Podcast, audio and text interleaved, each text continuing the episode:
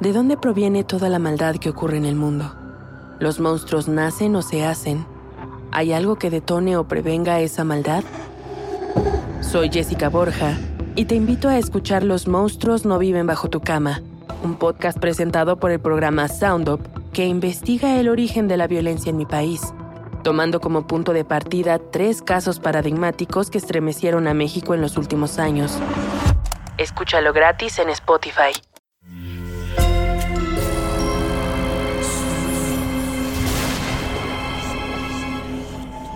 Portal Sonoro no se hace responsable de las visiones, pesadillas o encuentros cercanos del cuarto tipo que puedan suceder antes, durante o después de la experiencia. Para una experiencia sonora completa recomendamos audífonos para dejarte envolver por la casa grande y sus infinitos cuartos. Escucha bajo tu propio riesgo.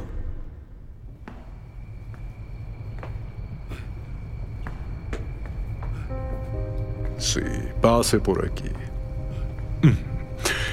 Y así es como llegamos al final del recorrido. Esta área de la casa guarda tantas historias. Como le mencionaba, estos cuartos o celdas fueron ocupados durante la esclavitud, igualmente durante pandemias extremadamente contagiosas. Se utilizaban para encerrar a enfermos y criminales que esperaban su infortunio, así como para aquellas personas que esperaban sus condenas durante la Inquisición.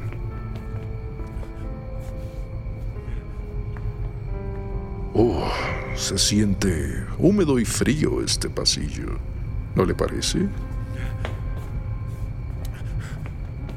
No me extrañaría que comenzara a sentir eh, un poco de claustrofobia. Es demasiado angosto y el estar sin luz suficiente tampoco ayuda. El ambiente me parece un poco lúgubre. Incluso veo que se le puso la piel de gallina. no es para menos.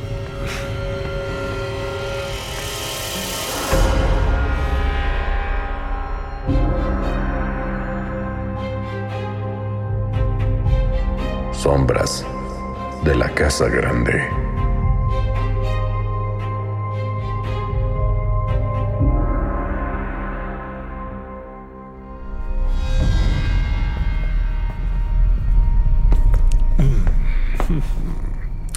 Yo que usted no daría ni un paso más, ni tampoco bajaría por aquellas escaleras de piedra, mi amigo. Verá, si sigue estas escaleras encontrará una puerta de madera con cerrojos de hierro. Es la entrada al sótano de la casa. El sótano abarca el mismo terreno de la misma, pero debajo de ella, lógicamente. Y por supuesto es inmenso. Durante algún tiempo sirvió como bodega. Más tarde sirvió como hospital para los heridos de la época de la Revolución pero hoy en día se encuentra completamente vacío, salvo por una sola adquisición. Con una altura de 3 metros y 2 de ancho se encuentra un espejo aparentemente indefenso. Sus molduras son de oro, pero su marco está hecho de madera calada y dorada. Se pueden observar flores, relieves, ángulos cóncavos y convexos. Es una verdadera obra de arte biselada. Sin duda tiene un terminado muy atractivo. Por supuesto, el oro ya se ve manchado y un poco negruzco para mi gusto y el espejo o la luna se encuentra terriblemente moteado por el polvo, por el paso del tiempo y el daño que produce la intemperie. Parece como si tuviera manchas de grasa o de agua que no se pueden eliminar. Y francamente ya no lo intentamos. Por ahí del año 1847, el espejo adornaba el recibidor de la casa grande. Cuando uno entraba, veía una gran mesa redonda, siempre con un jarrón lleno de flores. arreglos gigantes que había que estar cambiando constantemente con flores vivas, alegres. Y así el gran espejo reflejaba la abundancia que se vivía dentro de la casa, comenzando precisamente con ese jarrón que le comento, que parecía un jardín de... Mm, ah, bienaventuranza el recibir a alguien.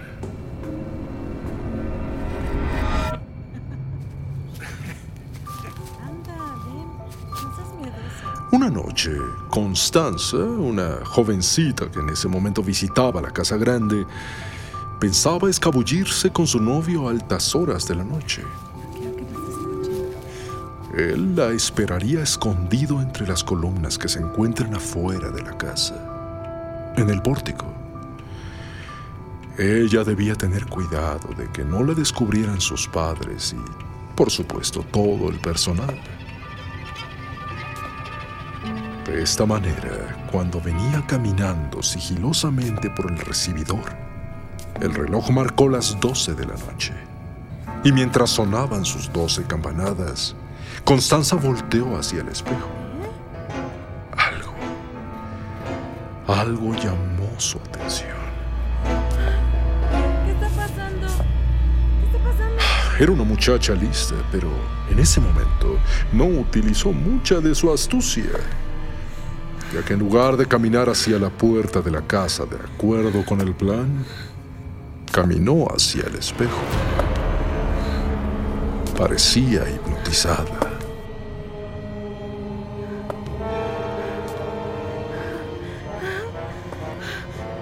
Era tan bello que no podía evitarlo.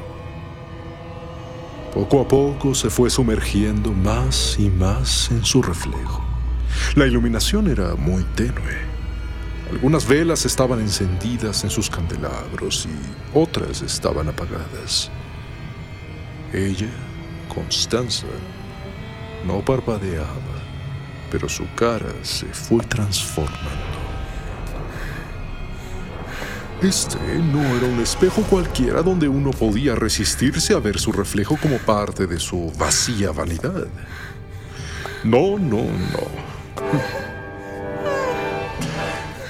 Las condiciones se fueron creando.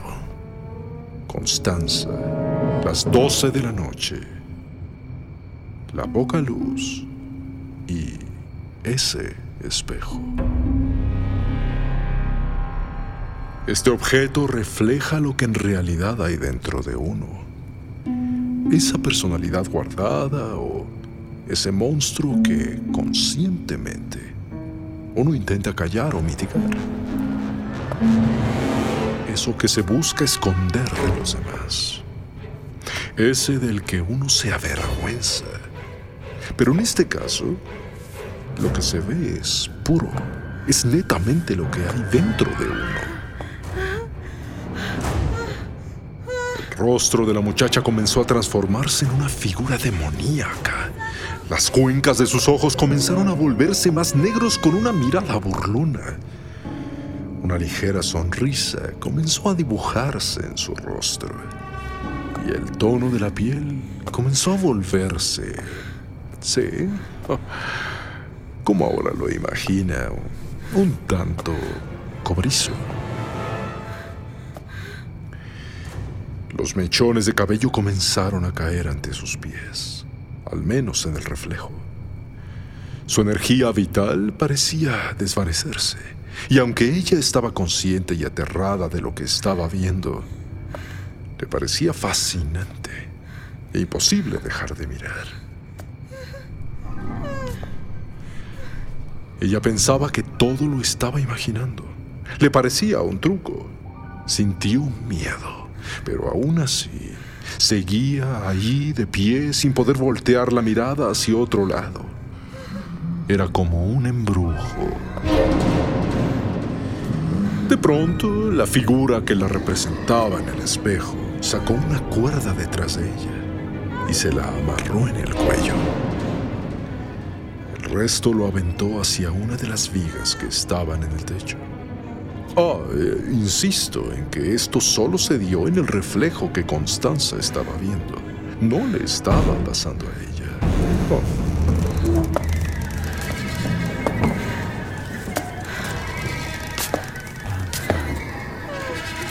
Y esa cosa, esa imagen, tiró de la cuerda y se vio como el reflejo subió hacia el techo, moviendo desesperada los pies hasta ser ahorcada.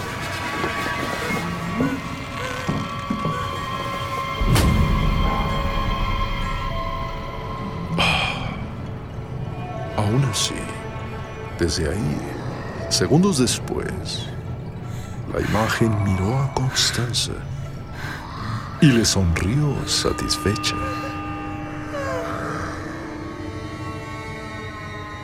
Como era de esperarse, por fin logró voltear la cabeza hacia otro lado. Buscó la viga que se reflejaba en el espejo y no había nada ahí. Todo aparentemente tranquilo. Cuando volvió su mirada al espejo, ya no vio nada. Era ella, tal cual era.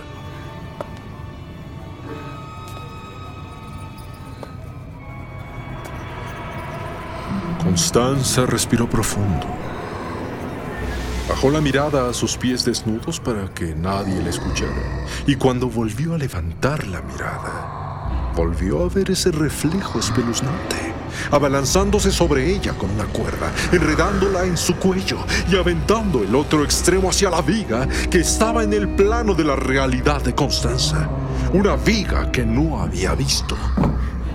Constanza intentó soltarse, pero la figura jaló la cuerda y murió ahorcada.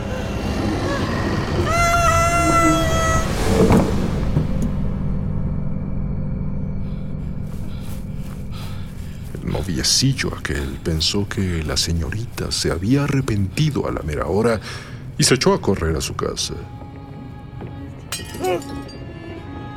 Pero cuando el personal de la Casa Grande encontró el cuerpo colgado al día siguiente, no hubo más que guardar ese espejo poseído en el sótano.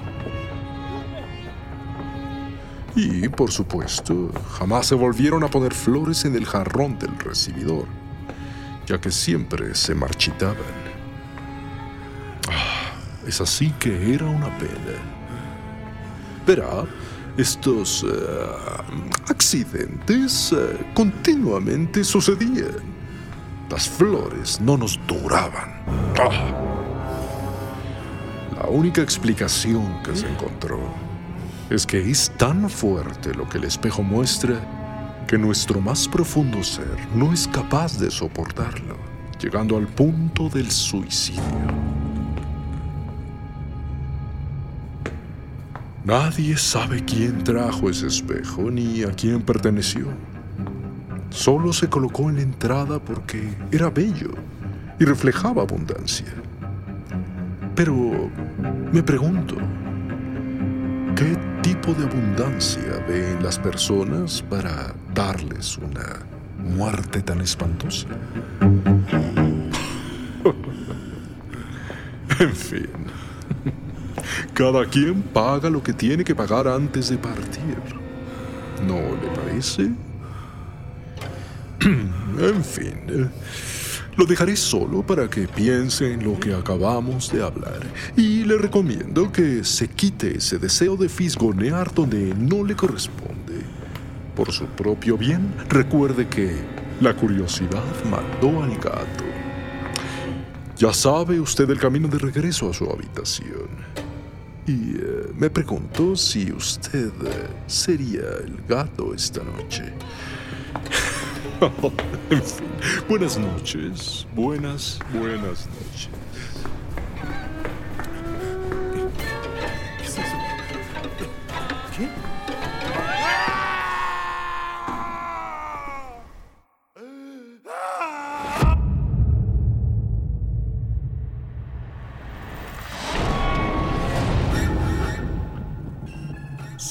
De la Casa Grande.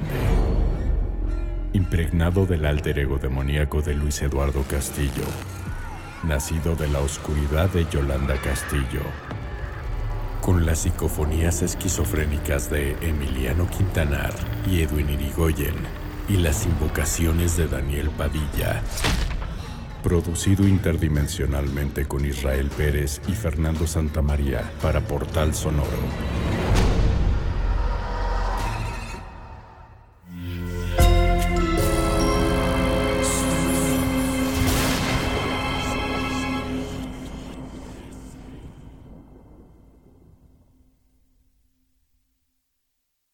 It's time for today's Lucky Land horoscope with Victoria Cash. Life's gotten mundane, so shake up the daily routine and be adventurous with a trip to Lucky Land. You know what they say your chance to win starts with a spin. So go to luckylandslots.com to play over 100 social casino style games for free for your chance to redeem some serious prizes. Get lucky today at luckylandslots.com. Available to players in the U.S., excluding Washington and Michigan. No purchase necessary. VGW Group, void were prohibited by law. 18 plus terms and conditions apply. ¿De dónde proviene toda la maldad que ocurre en el mundo? ¿Los monstruos nacen o se hacen? ¿Hay algo que detone o prevenga esa maldad? Soy Jessica Borja y te invito a escuchar Los monstruos no viven bajo tu cama, un podcast presentado por el programa Sound Up que investiga el origen de la violencia en mi país, tomando como punto de partida tres casos paradigmáticos que estremecieron a México en los últimos años. Escúchalo gratis en Spotify. Sé bienvenido a Tristan Terror, mi podcast donde comparto múltiples vivencias paranormales que mi propia audiencia me manda. Relatos sobre brujas, sectas, fenómenos extraños en distintos lugares conocidos de México. Adéntrate para que conozcas los relatos más aterradores de México. Y así esta noche, te aseguro tendrás dulces pesadillas. Escucha Tristan Terror en cualquier plataforma de podcast.